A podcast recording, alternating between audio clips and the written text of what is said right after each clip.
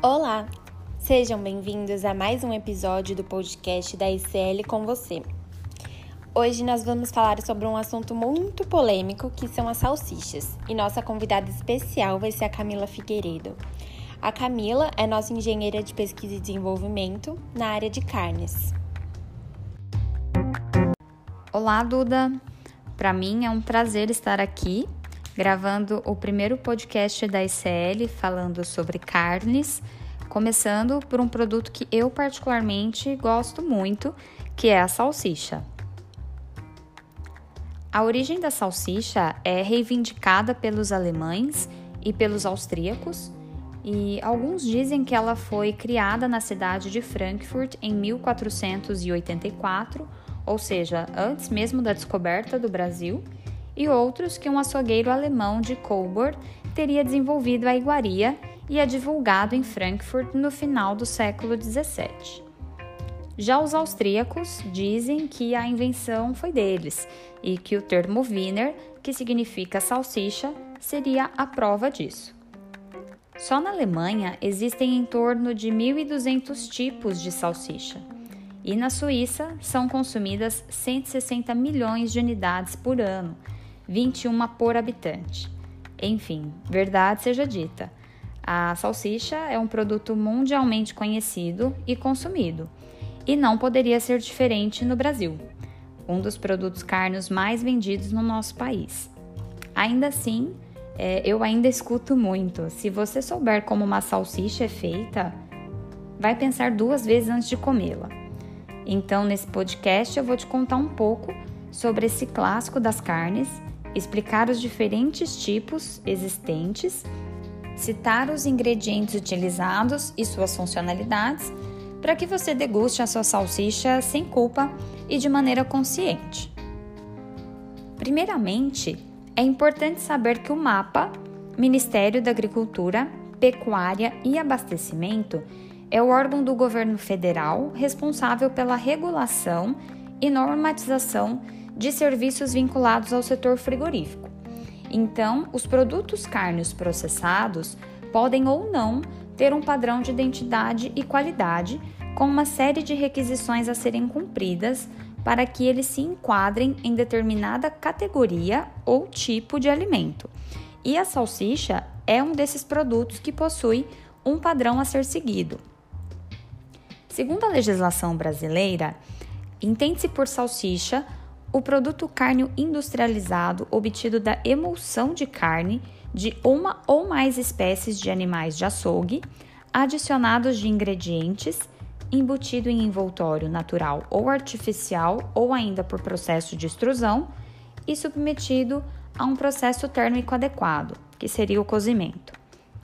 Elas são classificadas em diferentes tipos de acordo com a sua formulação e principalmente com relação ao seu conteúdo de CMS, que é carne mecanicamente separada, os cortes carnes utilizados e a presença ou não de miúdos comestíveis, como por exemplo estômago, coração, língua, rins, miolos, fígado e tendões, pele e gorduras.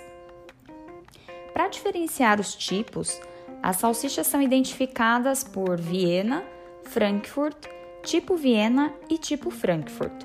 As que levam tipo no nome, que seria tipo Viena ou tipo Frankfurt, permitem até 40% de CMS, tendões, pele e no máximo 10% de miúdos em sua composição, além de carnes bovinas e ou suína e gordura. Enquanto nas primeiras, que não tem o nome tipo, o uso de CMS, miúdos, pele e tendões é vetado. Existem também as salsichas de carne de aves, que o próprio nome já diz, são utilizados somente carnes provenientes de aves. Então, tanto a carne, o CMS, os miúdos e a gordura. As salsichas que não possuem qualquer dessas nomeações, como por exemplo a hot dog, podem conter até 60% de CMS na sua composição. Então, por aí a gente consegue perceber que tem salsicha para todos os gostos e bolsos, né?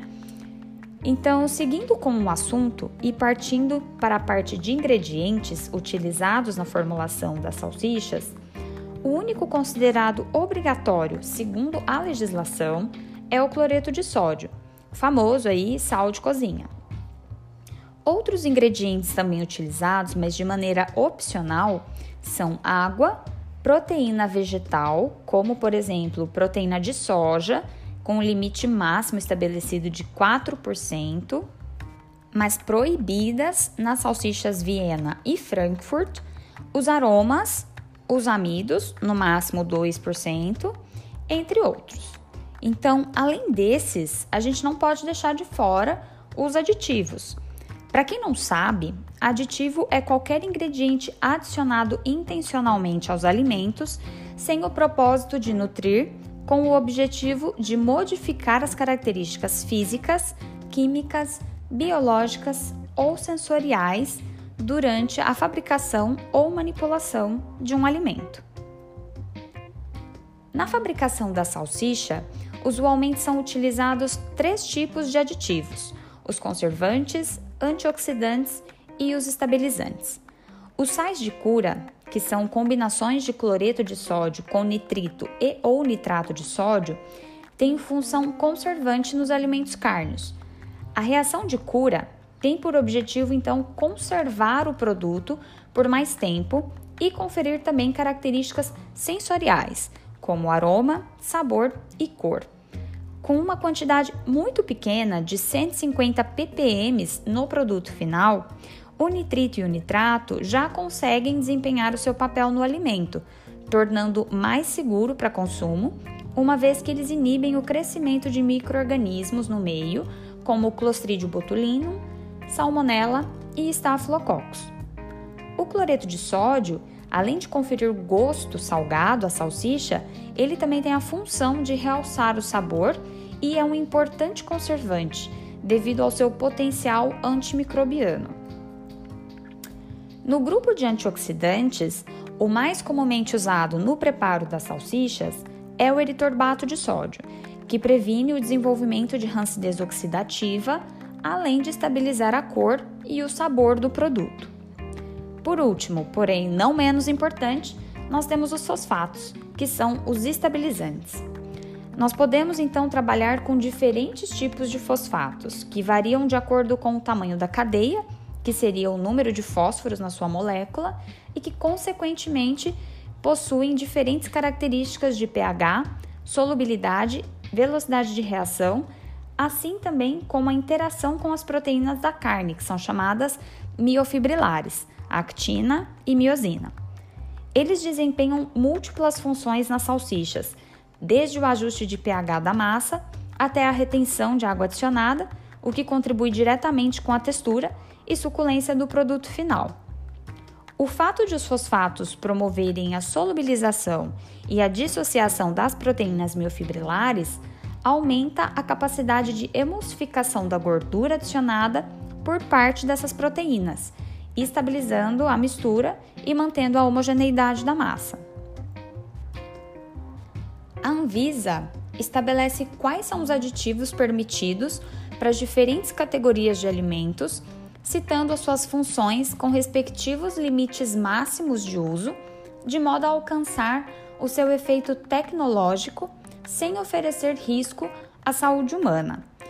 Assim como a porção cárnea e a gordura das salsichas têm limites estabelecidos de acordo com cada tipo, segundo o seu padrão de identidade e qualidade, os aditivos também têm um limite máximo de uso estabelecidos por lei.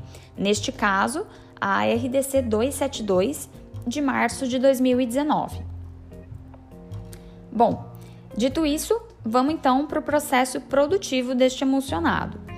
Para formar a massa fina, típica da salsicha, primeiro as matérias-primas de origem animal passam por uma moagem para redução de seus tamanhos, facilitando a etapa de mistura e homogeneização da carne, com a gordura, os miúdos, ICMS e água, ingredientes e aditivos.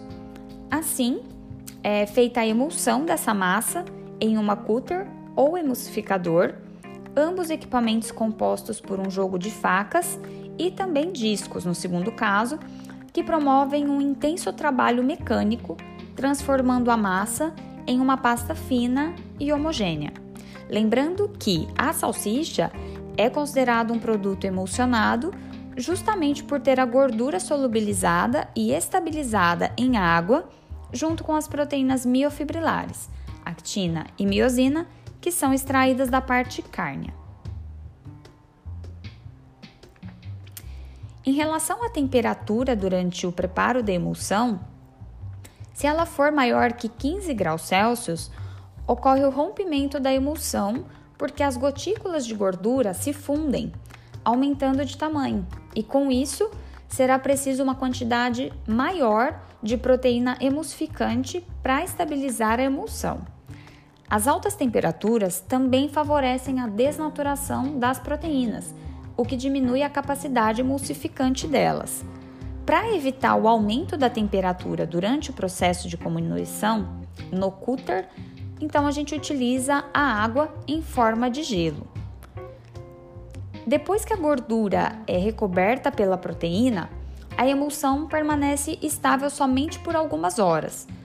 Para obter uma estabilidade por tempo maior, então a gente tem que desnaturar as proteínas através do cozimento que é o caso das salsichas e das mortadelas, por exemplo. Então, antes do cozimento, existe a etapa de embutimento da massa. É aí que o produto ganha o seu formato cilíndrico característico. A massa da salsicha pode ser embutida em envoltório de celulose, que é artificial, ou envoltório natural, que são as tripas extraídas do intestino dos animais, que são basicamente compostas por colágeno.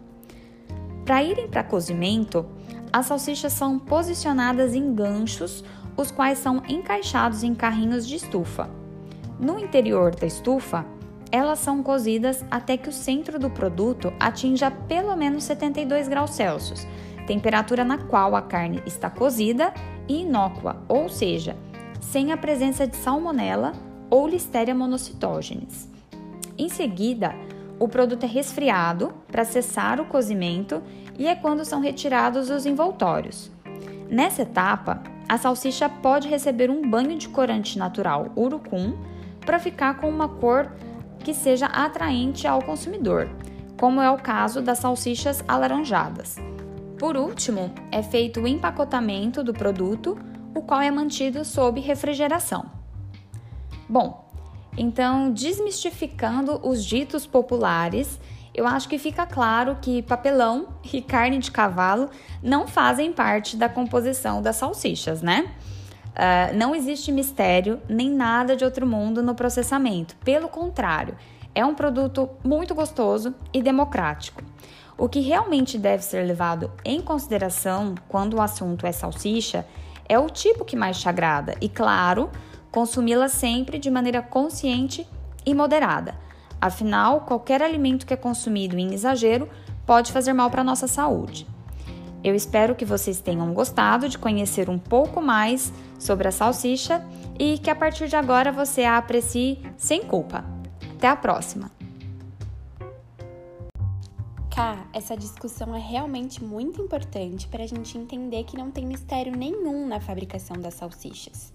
Pelo contrário, é um alimento muito gostoso e é aprovado pela legislação e pela indústria de alimentos para o consumo. Só tem que ser consumido com moderação. Muito obrigada pela sua participação no nosso podcast e nós nos vemos no próximo podcast da ICL com você.